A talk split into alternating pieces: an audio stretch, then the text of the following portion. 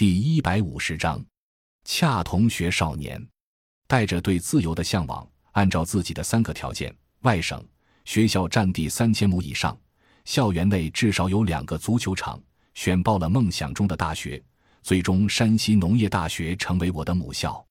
初入大学的自己和身边的众多同学一样，期待着在大学里好好学习，获得各种荣誉，未来能找个好工作，立足于城市，离开乡村。这种生于乡村而梦想着离开乡村的文化价值，至今依旧，甚至更迟。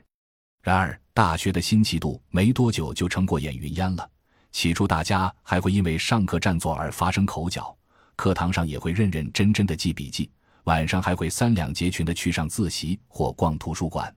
后来，上课都是抢着往后坐，以至于老师上课时前面两三排都没人坐，课堂上也开始玩手机了。空闲时间都是组队去网吧玩游戏，而自己因为酷爱足球，大量的空闲时间都驰骋在绿茵场上，甚至不惜逃课。不过自己倒没觉得无聊、空虚和迷茫，几乎每天学校操场的小门都被自己翻两次。即便天冷，即便只有两个人，足球的乐趣依旧能让我感受到无尽的自由与充实。这样的大学生活持续了两个多月。在一次同宿舍的伙伴带我参与他们老乡组织的暑期骑行北京分享交流会后，就慢慢发生了变化。其实我对那次分享会没有太多感觉，因为是在一个小空间里，人员比较少，大家的交流更像是内部的总结与反思。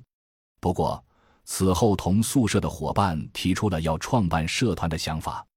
因为二零零七年出了一部展现毛泽东学生时代充满理想主义色彩的青春励志电视剧《恰同学少年》，所以舍友提议成立一个名为“恰同学少年团队”的社团，旨在通过宣传历史与时事，提升大学生的社会责任感。当然，那时我们已经觉察到了身边的各种现象，比如校园里的垃圾问题，进食堂吃饭时，前者不顾后者，门帘直接甩向后者等。觉得大学生的素质不应该是这样的，就这样，我们开始筹办社团了。第一次活动是在二零零七年十二月十三日至十五日，校园里连续三天纪念南京大屠杀七十周年。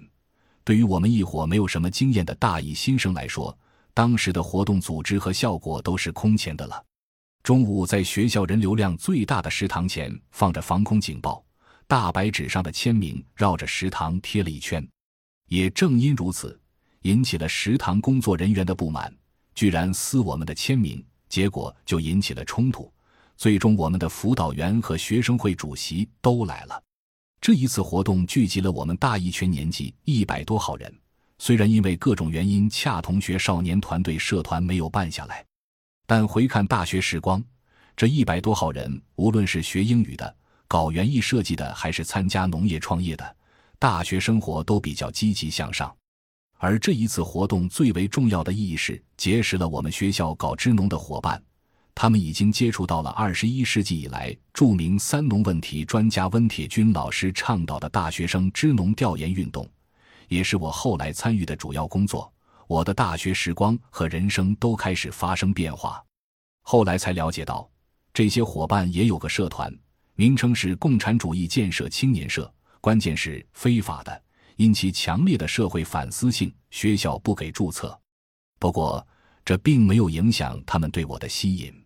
于是，没多久，十二月底，我们就开始准备和北京林业大学、中国青年政治学院、中华女子学院共同举办奔赴山西省大同市大同县贝家灶镇西骆驼方村的下乡支农活动。感谢您的收听，本集已经播讲完毕。喜欢请订阅专辑，关注主播主页，更多精彩内容等着你。